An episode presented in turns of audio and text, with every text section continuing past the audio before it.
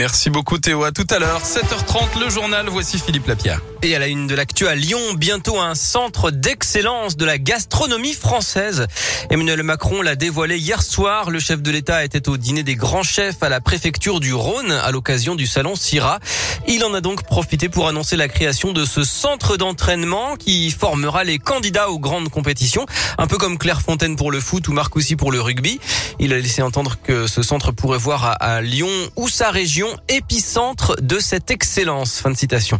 Emmanuel Macron qui visite aujourd'hui le CIRA à Urexpo. Il vient saluer les candidats du Bocuse d'Or. Il rencontre surtout les professionnels de la restauration et de l'hôtellerie durement frappés par la crise du Covid. Il présidera ensuite la cérémonie d'installation de l'Académie de l'Organisation mondiale de la santé à la Cité internationale, un lieu de formation au métier de la santé qui ouvrira à Gerland en 2023. Bientôt de nouveaux trains entre Lyon et Bordeaux. La coopérative Railcop relance la liaison en passant par Ghana, Saint-Germain-des-Fossés et Roanne. Une étape importante a été franchie la semaine dernière puisque la coopérative a obtenu la licence d'entreprise ferroviaire, ce qui lui permet en clair de continuer à préparer la mise en circulation de ces trains de voyageurs pour juin 2022. Alexandra Debézieux est la directrice générale déléguée de Railcop.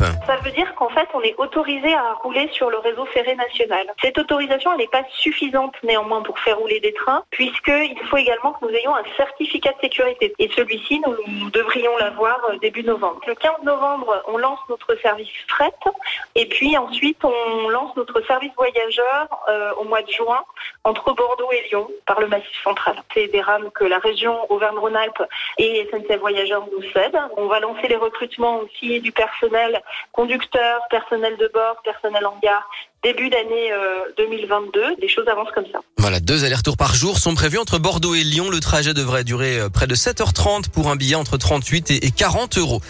Nouvelle violence urbaine à Rieux-la-Pape ce week-end. Une quarantaine de personnes ont perturbé le concert d'un rappeur lyonnais selon plusieurs médias. La MJC Autotem a subi des jets de projectiles. Plusieurs véhicules ont été incendiés. L'hommage à Victorine, un an après, sa famille a organisé une marche blanche hier à Villefontaine. Un millier de personnes ont rendu hommage à la jeune femme. Jean-Jacques Céleste, réélu à la mairie de Chassieux. Le scrutin de 2020 avec une égalité parfaite avait été annulé. Il devance la liste de Sylvain Copona de 191 voix. Le sport et l'exploit de Julien à la Philippe Lauvergnat conserve son titre de champion du monde de cyclisme. Il s'est imposé hier en, Belgique.